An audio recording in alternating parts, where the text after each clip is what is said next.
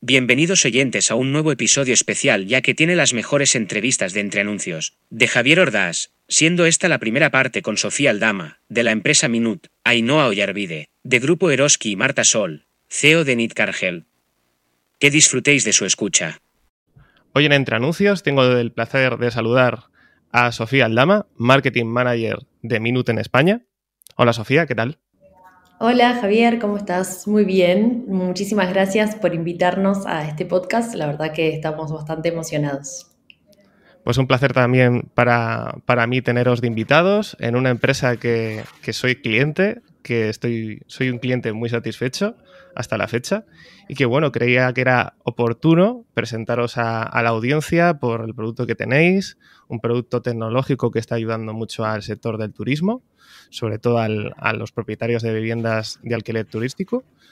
Y bueno, eh, venimos hoy en este podcast a charlar un poco por, saber un poquito el origen de, de, Minut y todo lo que Minut da de sí como producto y servicio para, los propietarios de, viviendas turísticas y saber un poquito también un poco a nivel de marketing digital qué medidas estáis tomando eh, y qué futuro tiene Minut en España. ¿Vale? Pues si quieres, eh, cuéntanos un poquito, Sofía, eh, cuál es el origen de Minut, eh, cómo surgís y cómo vais evolucionando. Genial. sí, te cuento. En realidad un poquito, bueno, Minutes es un sensor doméstico que tiene varias funcionalidades. y bueno, surge en el año 2009 fundado por nuestro actual CEO de la empresa que se llama Nils Mattinson. Eh, él es de Suecia y en ese momento estaba trabajando en San Francisco en, Apple, en la parte de diseño y exploración. Eh, y bueno, nada, fue como más que nada como un tema de que en el año 2009 recién estaba en auge todo el tema del Airbnb y se empezó a plantear, bueno, quería tener su propio emprendimiento eh, y dijo, bueno, ¿qué podemos hacer? Le interesaba mucho todo lo que tiene que ver con short-term rentals Em, y, bueno, decidió eh, crear este dispositivo que en un principio era totalmente distinto a lo que es actualmente porque tenía otras características. Em, y bueno, la idea era crear un dispositivo en el cual controlara, digamos, el, hogar sin grabar ni, filmar, o sea, respetando la privacidad de los huéspedes. Em, y bueno, se juntó eh, con otros tres amigos también de Suecia, ingenieros, se juntaron en China eh, y consiguieron eh, una, bueno, una inversión, un capital eh, inicial, creo que eran como unos 280 mil euros para empezar, y tenían 30 días para crear el, producto. Era como muy rápido y bueno, después de varias, varios días sin dormir y de mucho café, ahí es como surge Minutes. y bueno, como te decía, no tenía las características que tiene ahora, obviamente, sino que era más que nada una alarma eh, de hogar, bueno, sencilla, eh, que captaba el movimiento. Eh, y bueno, y luego se convierte, digamos, en lo que es Minutes ahora y que también estamos trabajando en que se desarrolle, que tenga más características.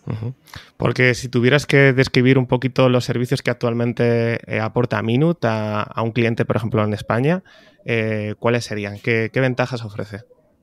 Sí, bueno, Minut actualmente tiene muchísimas funcionalidades, como te había dicho. Em, la funcionalidad principal y la que más le interesa a, los eh, managers de propiedades es eh, lo que tiene que ver con la monitorización del ruido. Em, lo que capta el sensor son los decibeles de sonido que se encuentran en una vivienda eh, de acuerdo bueno, a umbrales establecidos, ¿no? Vos podés poner, bueno, a partir de tantos decibeles, eh, esto se considera un ruido de una fiesta o lo que sea. Lo cual, bueno, ayuda obviamente a detectar eh, fiestas en, las viviendas vacacionales, que esto es un problema, bueno, bastante recurrente, digamos, para los propietarios, seguramente tú ya lo sabes. Sí, sí, sí, lo sufrido en carne sí. Total. Em, y bueno, lo que envía son notificaciones automatizadas, eh, tanto, bueno, depende de la integración, pero pueden ser al, propietario directamente, que puede ser una llamada automática o un SMS. Eh, también suena una alarma cuando se está haciendo la fiesta, cuando se detecta el ruido. Eh, y bueno, y te da la posibilidad, obviamente, de que antes de que los vecinos llamen a la policía o que se causen, digamos, destrozos en el hogar, te avisa antes de que salga, de que surja todo eso. Y además de esa funcionalidad, que digamos que sería como la más importante o la que más buscan los, los, propietarios actualmente, también, bueno, funciona como una alarma regular, que esa fue la primera característica que tuvo. También tiene eh, detección de multitudes, es decir, te capta la cantidad de dispositivos móviles que hay en una casa. Por ejemplo, si tu propiedad sabes de que van a venir dos huéspedes y que y bueno, y de repente hay 10 dispositivos, ya sabes, bueno, que algo raro está pasando, o está viniendo más gente, o se va a armar una fiesta, o lo que sea. También tiene eh, un sistema de detección de alarmas. Eh, por ejemplo, si te suena la alarma de incendio, eh, Minuto la detecta y te avisa, obviamente, con todas las notificaciones automatizadas. Eh, y también tiene otra feature que es bastante importante y que creo que aquí para España que es bastante importante también porque la energía es un poco cara, detecta la temperatura que hay en el hogar y con una integración con otra plataforma que se llama eh, Tado, con otro producto, te da la posibilidad de regular el aire acondicionado o la calefacción estés donde estés. O sea, si tus huéspedes dejaron la calefacción o el aire acondicionado prendido, se olvidaron de apagarlo, nosotros lo podemos apagar, digamos, en remoto. Y funciona con una suscripción. Actualmente tenemos dos planes eh, de suscripción que dependen, digamos, de las necesidades de cada propietario. Algunas tienen algunas características más, más simples y otras más pro. Pero bueno, también es muy, muy fácil. Sí, al final depende un poquito de las necesidades. Si eres un, un único propietario de una, em, una, vivienda turística o bien si eres ya una empresa o eres un propietario de, de, varias, de varios inmuebles que ahí ya pues necesitas unas necesidades especiales, tienes eh, al final quieres mm, pues tener más controlado y bueno necesitas al final de, funciones que no son las típicas que tiene un, usuario normal. Exacto. También tenemos, bueno, la batería eh, actualmente dura hasta un año, eh, pero bueno, estamos trabajando para que dure más. pero, pero sí, lo que intentamos es darle facilidad a todos los propietarios, porque sabemos, bueno, que si bien lo puedes instalar eh, sin el cable, eh, también lo puedes instalar con el cable en caso de que no tengas ganas de, cargarlo, pero bueno, dura un año y estamos trabajando en eso para hacer un producto bueno, mucho mejor y más duradero. ¿Y cuánto tiempo lleváis ya, ya aquí en España? Aquí en España somos bastante nuevos, en realidad. El lanzamiento oficial eh, fue en noviembre del 2021, el año pasado. Sé que tú habías conseguido el dispositivo antes porque, bueno, seguramente lo, conocías de otros países. Nuestros mercados principales son eh, actualmente Estados Unidos y Reino Unido. Eh, a ver, hay mercados en los cuales no hemos lanzado, pero igualmente se hacen pedidos. Sí, está disponible, tal como lo yo hice en su día, como todo, tal, total, las comentado. Sí.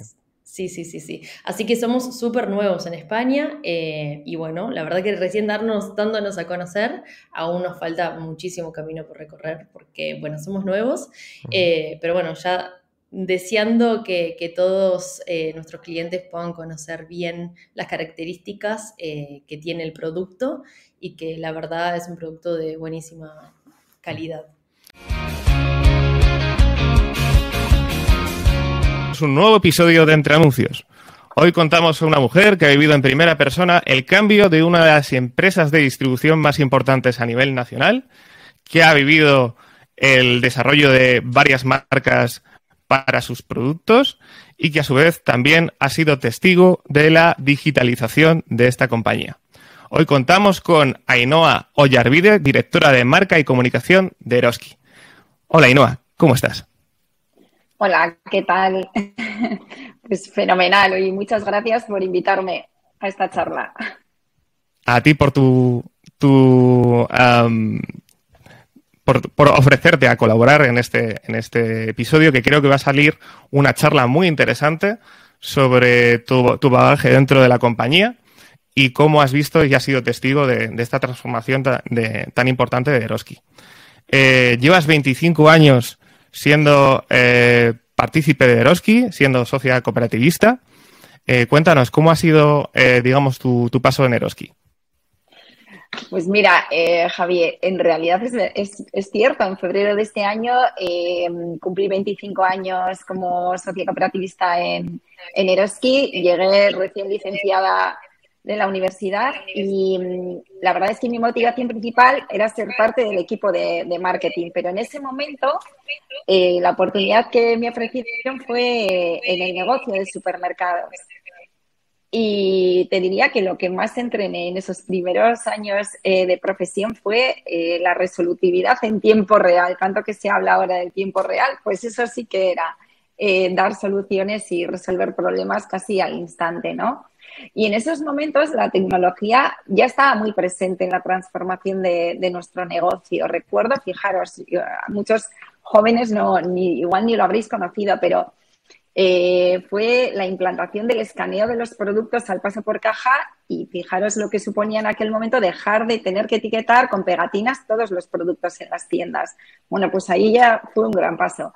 Y luego, bueno, pues tras cinco años yo seguía con mi inquietud de trabajar en, el área de marketing, de aprender este oficio y, y pasé, tuve la oportunidad de pasar a trabajar en el área de publicidad en la enseña hipermercados y fue una gran experiencia. Y allí eh, aprendí pues muchísimo sobre comunicación en los puntos de venta, sobre los lanzamientos de los hipermercados y también empezamos en aquel momento a hacer campañas de comunicación en Internet.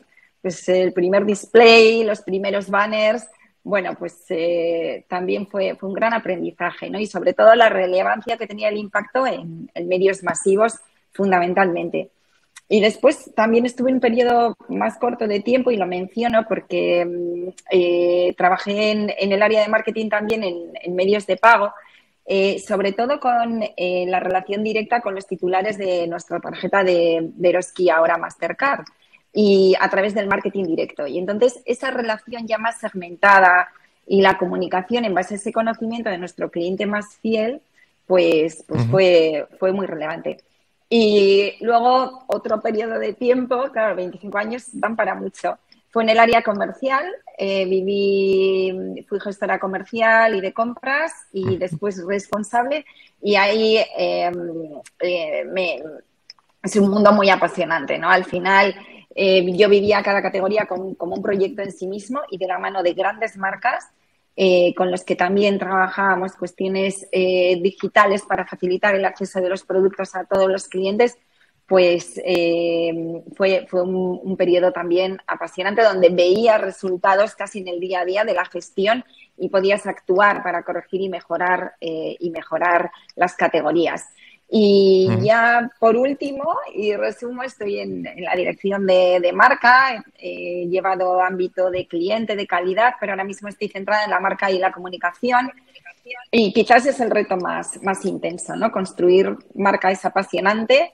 Para ello es clave la comunicación y sobre todo la relación con la gente. Y yo diría que el mundo digital lo que nos abre es las puertas a multiplicar esta capacidad de comunicación y de relación entre personas, ¿no? Porque en el fondo Eroski somos esto, un equipo de personas que ves cada día en las tiendas si vas a comprar, pero también eh, te relacionas con estas personas a través de los espacios digitales. Y, bueno, pues eh, aquí, aquí estamos.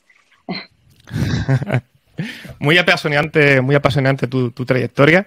Eh, veo que además, pues como tú comentabas, has, pasado por, por diferentes etapas donde te has, te, ha permitido poner eh, en práctica diferentes aspectos del marketing y creo que además, eh, pues como, como, has comentado, has vivido ese, paso tan importante que ha dado Eroski. En, tenemos, en, decir, tenemos unas, unas tiendas físicas, eh, vamos a, crear unas marcas para nuestros productos, unas marcas blancas, y llega un momento que ya dais el paso de decir, bueno, tenemos una expansión importante a nivel nacional, tenemos unas marcas que hemos desarrollado a nivel de marca blanca, eh, tenemos un abanico de productos, un catálogo importante y vais y os planteáis el, pasar a digital. ¿Cómo, cómo fue ese, ese, ese momento de decir, tenemos que hacer un e-commerce y tenemos que hacerlo crecer y tenemos que competir online? Sí, bueno, fíjate, eh, quiero mencionar que Eroski es la primera eh, empresa, o sea, es la empresa de distribución española pionera en tener un supermercado online. Empezamos en el año 2000 en ese incipiente mundo de, las .com. Eh, y esto eh, lo menciono, creo que es significativo no tanto por el hecho puntual, ¿no? sino porque ejemplifica la motivación de Eroski por identificar y aprovechar las oportunidades para mejorar la experiencia del consumidor, del usuario y llegar incluso a nuevos consumidores. Y esta es un poco la, motivación, ¿no? Y esto nos lleva a repensar, incluso a replantearnos en cada momento el modelo de distribución convencional y de la tienda en particular. Y, más aún, pues imaginaros ahora con toda la explosión de la tecnología y sobre todo por la alta penetración que ya tiene en la vida cotidiana de, todos nosotros, ¿no? Ya tiene un papel absolutamente esencial. Y este viaje lo hemos hecho eh, también adaptándonos a los hábitos de compra de los consumidores, ¿no? Eh, y adaptando nuestro modelo de negocio a la omnicanalidad. Primero, como decía, el supermercado online, allá por el 2000 pero hemos incorporado de forma pionera servicios como el Click and Drive en el 2014 o el Click and Collect o en el 2000 eh, las primeras taquillas inteligentes refrigeradas, ¿no?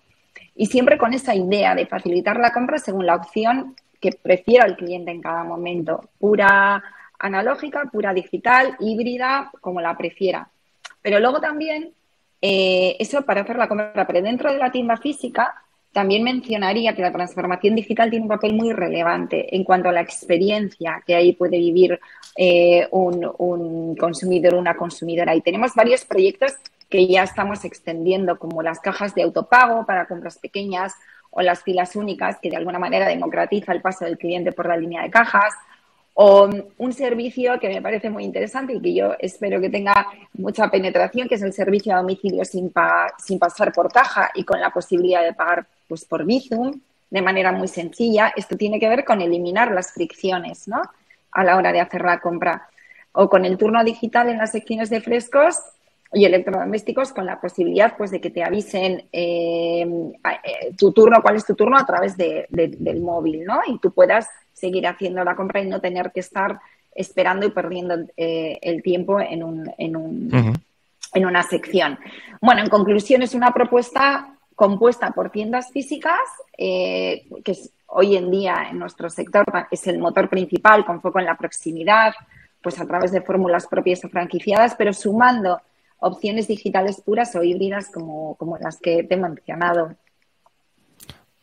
Pues es, ante todo, con todo lo que me has comentado, que muchas de las, de las eh, facetas que, de cambio que has, eh, que has explicado, eh, supongo que muchos, muchos oyentes han podido hacer a la idea o lo ven día a día, pero todos esos cambios, ese desarrollo, aunque ha sido durante, ha sido paulatino y, digamos, a lo largo de, ese, de esos años 2000 hasta ahora, 2022, eh, suponen también un, reto como profesional eh, para lidiar con, eh, digamos, esas integraciones y, saber y entender, adaptarse a, esas nuevas tecnologías que se aplican en, en, el punto de venta y que también afectan al, al punto digital. De todo lo que me has enumerado, ¿Podrías decirme qué es lo que mm, más o menos podríamos definirlo como quebradero de cabeza? ¿Qué es lo que más ha supuesto un, reto de decir, jue, eh, pensábamos que esto va a ser difícil, pero ha sido un poquito más complicado y ha sido, eh, digamos, uno de los eh, icebergs dentro de la transformación digital de Eroski? bueno, yo creo que mm, la la complejidad existe si, si, si no existe alineamiento, ¿no? Eh, porque eh, luego eh, todo al final se resuelve, se termina resolviendo. También el poder testar fórmulas de más o menos éxito o el tener también un, paciencia y, ver cómo los, los, nuevos servicios o las nuevas opciones tienen también su, su, ciclo de vida, ¿no? Y, y ser consistentes en tanto en lo que queremos generar, que, es una mejor experiencia eh, de, nuestros clientes y clientas, del consumidor en general, pero también eso, que sea eh, de una forma integrada, alineada, conectada, para que, porque al final el usuario, el consumidor es uno único y, tiene que entender eh, esta fusión de una forma eh, natural, eh, gratificante, incluso yo diría que placentera en su, en su experiencia de compra, ¿no?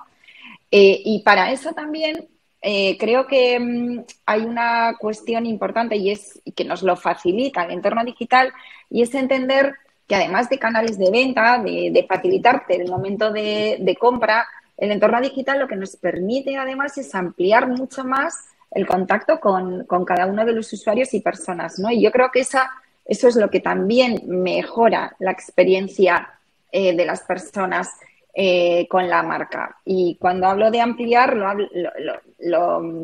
lo, lo, ejemplifico en, dos cuestiones. Ampliar el ámbito temporal, porque ampliamos el, tiempo de contacto con, cada uno de, los usuarios para enriquecer o facilitar experiencias alrededor de, la compra y también de opciones de compra y servicios, como te, como te he mencionado antes, ¿no? Para poder eh, luego dejar que las personas elijan o incluso nosotros dirigir esa, esa propuesta o esa comunicación de manera incluso personalizada, ¿no? Entonces, la estrategia en general es acompañar al cliente eh, pues con contenido relevante y útil para él en cada momento, en ese horizonte temporal que digo alrededor de, su alimentación fundamentalmente y de su experiencia de compra. Eh, y ahí, bueno, pues hay todo, todo un viaje que hacemos desde el marketing de contenidos y de comunicación, pues te mencionaría, eh, te destacaría Consumer, eh, una web de contenidos muy valiosa, independiente, de rigor, que, hacemos en formato print y digital, pero también Eroski.es, que es la web corporativa y, de contenido comercial, de actualidad, incluso con un área privada donde los socios y socias del club pueden acceder a información personalizada muy útil sobre sus ahorros o sobre la composición nutricional de sus compras, con recomendaciones, etcétera. Eh, también te mencionaría pues, nuestros perfiles propios de redes sociales que mm, eh, tienen la motivación de crear, mantener y hacer crecer comunidades que sean eh, afines al modelo de alimentación que nosotros queremos promover, ¿no? que es un modelo de alimentación saludable, sostenible y que revierte eh, riqueza en el entorno más cercano donde, donde estamos. ¿no? Y, bueno, y si seguimos el viaje, pues te hablaría también de que la digitalización nos ha permitido evolucionar también nuestra aplicación móvil. Un poco de, de Eroski Asoka y cuéntanos también un poquito de, esos, proyectos que habéis hecho a nivel interno para transformar, transformar digitalmente y generar beneficios a la, sociedad y, a la empresa. Sí, Javi, pues la verdad es que yo creo que, la mejor manera de, de estar eh, y de ser eh, competitivo es, eh, desde luego, ser fiel a, quien eres, por lo menos tener que ser fieles a quienes somos, a nuestros valores, nuestra forma de hacer, porque también es lo que nos ha permitido estar hoy aquí tras más de 50 años y una etapa reciente pues bastante dura y larga, ¿no? Pero yo creo que lo que tenemos es que es avanzar en los nuevos retos con, con valentía, ¿no? Eh, decía hace poco nuestro presidente que las empresas que se arriesguen pueden no acertar, eh, pero las que no se arriesguen no acertarán seguro. Y yo creo que, hoy sí que estamos, por toda nuestra historia vivida, en una muy buena posición para competir y creo que, la forma es, pues eso, la que te, que te comentaba, ¿no? avanzando en los nuevos retos con valentía, y, pero siendo fieles a quienes somos. Y creo que, el, el proyecto eh, Azoka, que ya es real, eh, que mencionas, es, un ejemplo de esto. Yo creo que es, un proyecto precioso que diría que además de digital tiene alma Eroski 100%, eh, porque se trata de, un mercado digital que conecta a personas consumidoras con pequeñas familias productoras para que los que quieren y necesitan comprar conecten con quienes quieren eh, vender su producto local, ¿no? Y esto está en marcha desde abril de este año, en este caso en la zona de, Donosti, con la motivación principal de, impulsar la sostenibilidad en nuestro entorno más cercano, facilitando la comercialización del producto local y poniéndolo en valor. Esta es nuestra manera de, hacer comercio ¿no? y de, hacer empresa, eh, a diferencia bueno, pues de, pues de otros. Y además, eh, esto de Eroski Asoka, ya te digo que es un, todavía es un bebé, eh, pero que, que tiene muchísima, muchísima alma.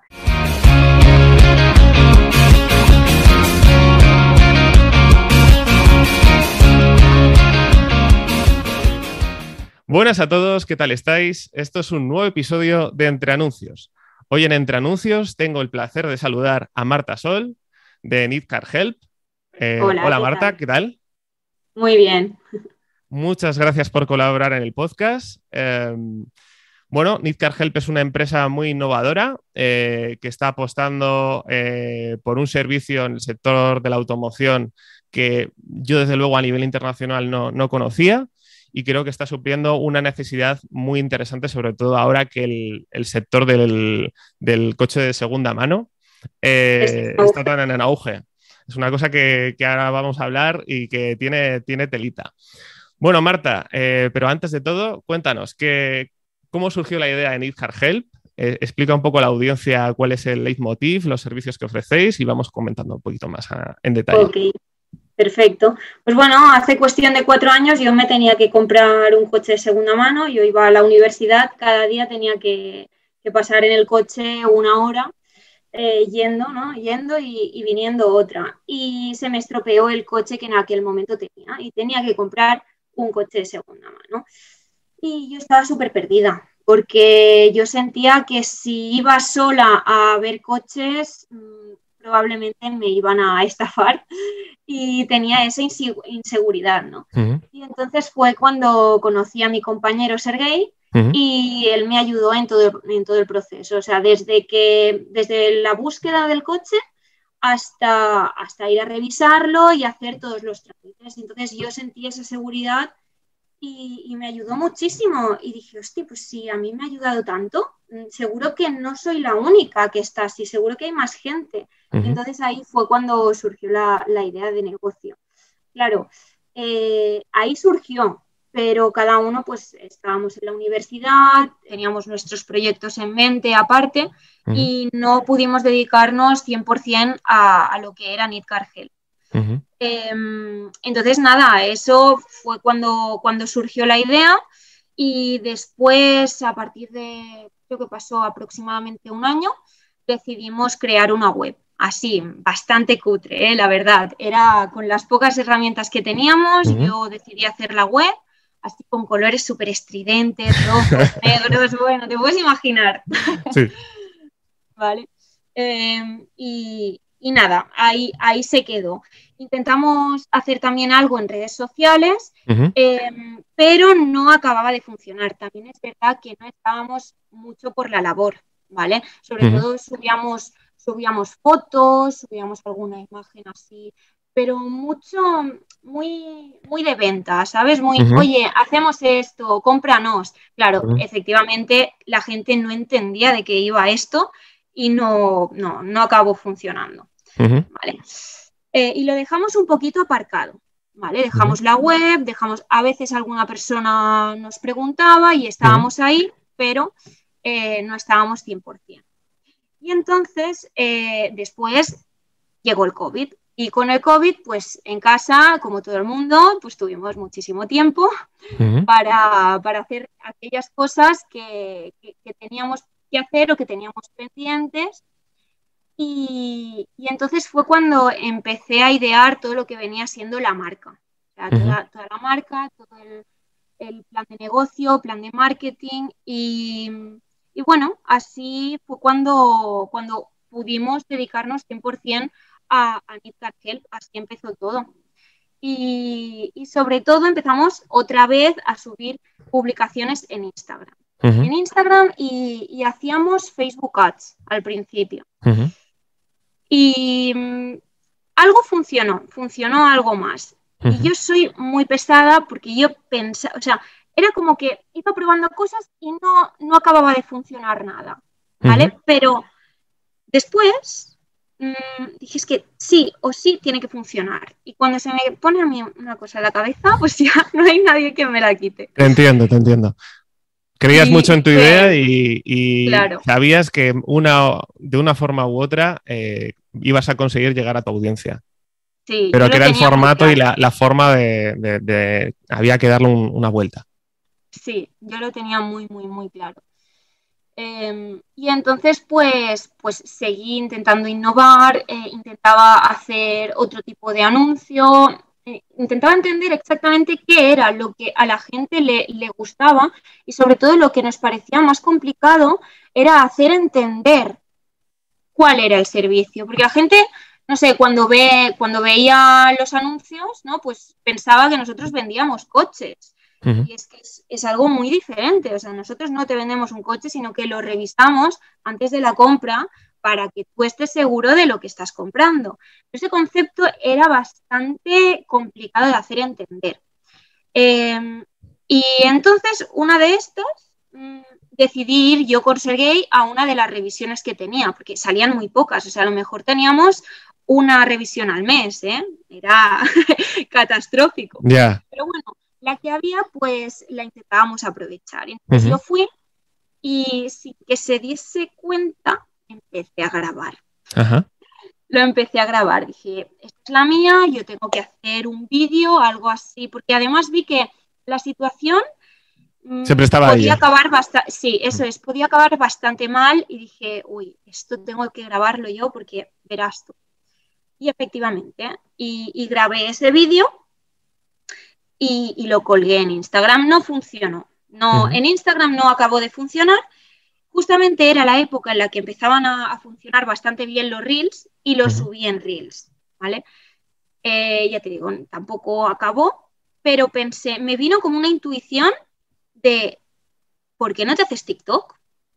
Uh -huh. Y entonces cogí, mmm, así, muy a lo random, ¿eh? eran las 12 de la noche, me hice una cuenta así súper rápido, uh -huh. que Sergey ya de hecho ya, ya, ya estaba durmiendo y todo y no, que no sabía nada, yo no le había avisado de uh -huh. nada. Eh, pues nada, mm, me creo la cuenta y subo el vídeo con toda la esperanza de que funcionase. Yo súper ilusionada, ¿eh? yo pensando, es que tiene mucha viralidad TikTok, seguro que, que lo va a mostrar, tal. Uh -huh. Pues me voy a dormir y veo que seguía teniendo cero, cero visualizaciones. Uh -huh. Bueno, pues ahí. Al día siguiente me despierto sobre las ocho y media y ese vídeo ya tenía más de 150.000 visualizaciones. Uh -huh. sí, not bad, o sea, estaba bastante, bastante Estaba muy bien, bien, partiendo de cero, sí, sí, sí. Claro, claro, para mí fue alucinante. Y al cabo del día, pues eso se fue reproduciendo una barbaridad y acabó teniendo más de un millón de, de visitas ese uh -huh. vídeo. Llamo a Sergey, se lo comento y claro, él estaba alucinando porque no tenía ni idea de, de, de nada, no sabía ni, ni, ni del vídeo, de la existencia.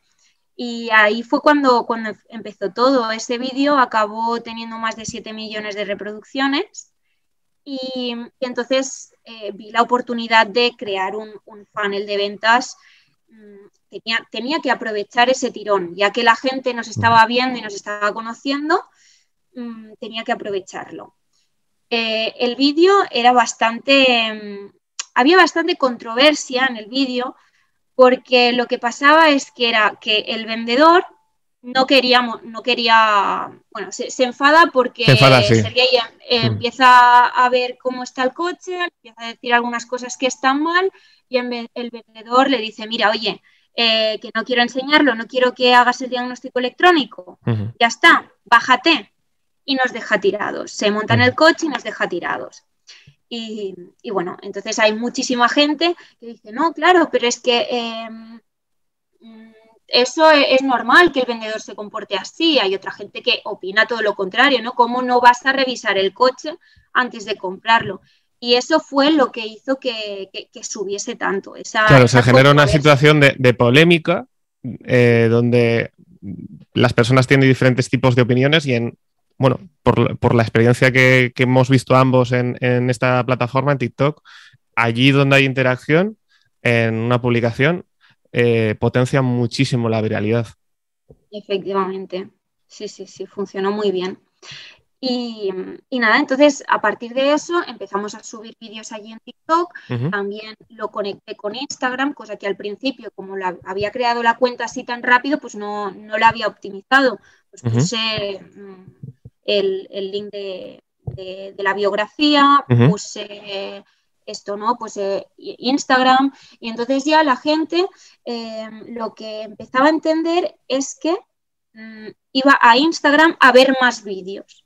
pero no había muchos más vídeos en Instagram. Claro, acabábamos de empezar. Entonces eh, me dediqué sobre todo a optimizar lo que venía siendo Instagram. el, funnel es el siguiente. La gente nos conoce por TikTok, normalmente nos conoce por TikTok, mm, y una parte de esa gente, que normalmente suele ser la más mayor, entonces se va directamente a Instagram. Y en Instagram puede ver más lo que hacemos, puede interactuar más con nosotros y nos puede mandar mensajes directos, cosa que en TikTok no. Y a través de ese mensaje directo sí que podemos em, vender. O sea, lo hacemos bastante fácil. Eh, mucha gente nos, pregunta, ¿no? Vale, pero vendéis por, por Instagram, necesitáis que os llame por teléfono, tal. No, o sea, por, sea por donde sea que nos contactes, te voy a vender. Si me llamas, te vendo por teléfono. Si me hablas por Instagram, te vendo por Instagram. Si me hablas por TikTok, te vendo por TikTok, porque al final es todo se basa en crear un enlace personalizado para con UTMs y saber exactamente de dónde proviene esa persona. Ese tráfico. Sí, eso es, eso es. es, lo, que, lo que estamos haciendo ahora. Sobre todo estamos optimizando. Ahora también estamos creando un chatbot para, Instagram, eh, porque claro, al principio es que éramos únicamente dos personas y no teníamos tampoco tanta capacidad como para responder a todo el mundo, era, era demasiada locura.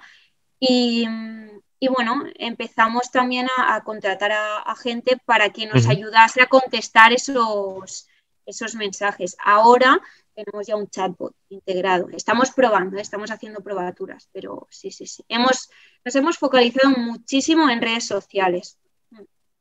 Porque todo este, digamos, este boom nació totalmente orgánico o visteis este primer impulso orgánico y dijisteis, bueno, lo, voy a, lo vamos a, potenciar un poco con ads? ¿Cómo, ¿Cómo, fue ese proceso? Sí, todo fue orgánico. O sea, antes de TikTok intentaba yo hacer muchísima publicidad online, pero es lo que te comentaba, que no acababa de, no acababa de funcionar. A lo mejor nos daba un cliente al mes, o sea, cosas que no, no eran rentables. Y mm, a través de, TikTok, pues es que todo se disparó. O sea, empezaron a llamarnos de, Sevilla, de, Madrid, de, todos los puntos de España. Y eso fue lo, que pasó. Sí. Mira, justo acabas de comentar un, aspecto. Antes eh, eh, te voy a incidir una cosa. Eh, para que entienda toda la audiencia, que es, digamos, uno de, vuestros problemas, una de las barreras de entrada, digamos, para ah. entender vuestro servicio. Vuestro servicio consta de, mm, para que nos hagamos una idea, mm, una persona quiere revisar un coche, un coche que se lo quiere comprar, que es de segunda mano o de kilómetro cero, esta puede estar en un concesionario, y dice, voy a solicitar los servicios de Nick Help para que me hagan una revisión del coche esa revisión, tú, eh, bueno, yo lo he visto por vídeos, pero quizás es lo más idóneo que tú mm, comentes cómo es ese proceso de revisión y, digamos, cómo es ese proceso desde que os contacta hasta que ese cliente puede comprar el coche.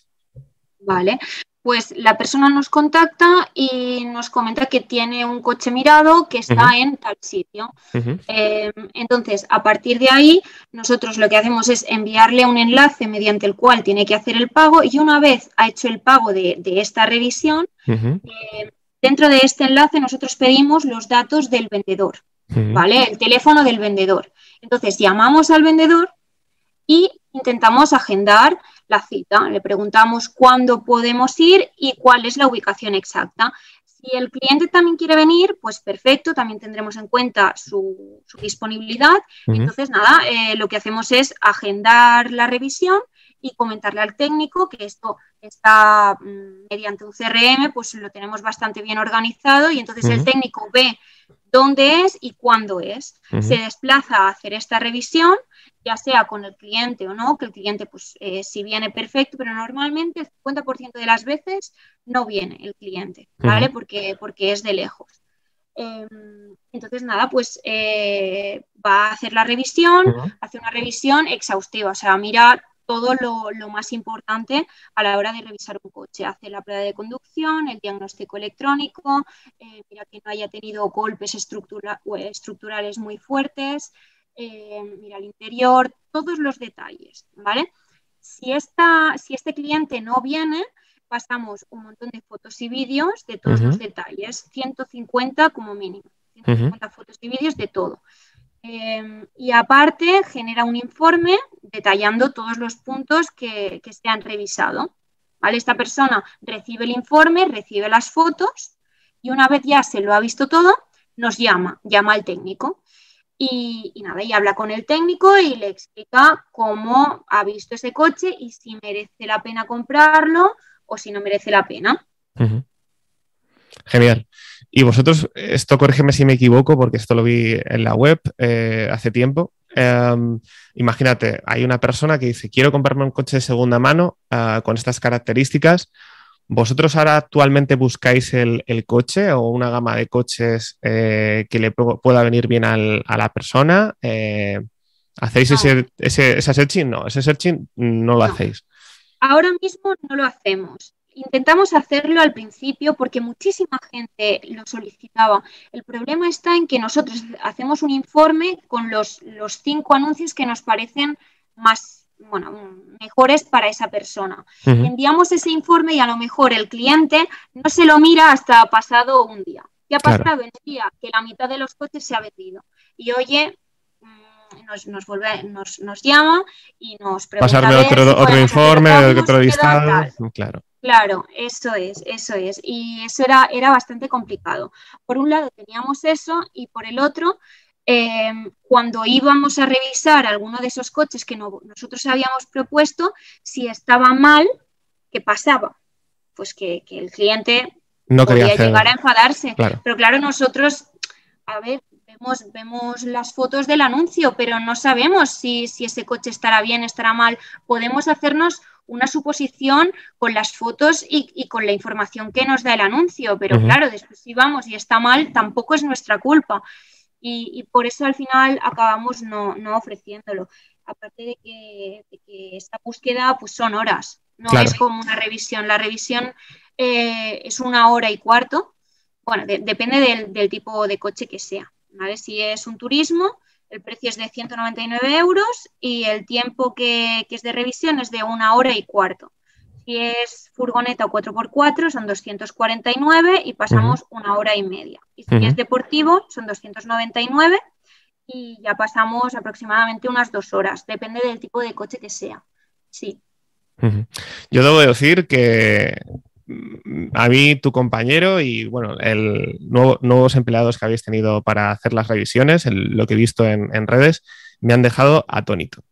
Atónito en, el sentido de mm, pequeños detalles que eh, personas que, que, en general no tenemos un conocimiento de mecánica o, de percepción en cuanto a ves un vehículo, pues al final te fijas, pues eh, este coche tiene eh, golpes por fuera, está bien cuidado, la tapicería más o menos está bien, cuántos caballos tiene, cuántos mm, compradores ha tenido y poco más.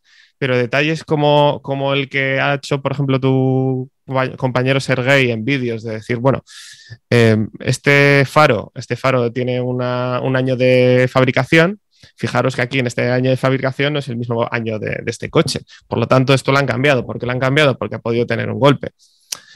Revisiones de aceite que, claro, mm, es, eso ya en, la vida. Yo particularmente mm, que voy a un, servicio de taller, le dejo mi coche, tengo toda la confianza en el nombre del taller, me dice, pues hay que cambiarle el aceite, tal, tal, tal, tal ni pajolero heredé como, como, como, yo, muchas personas de mi entorno.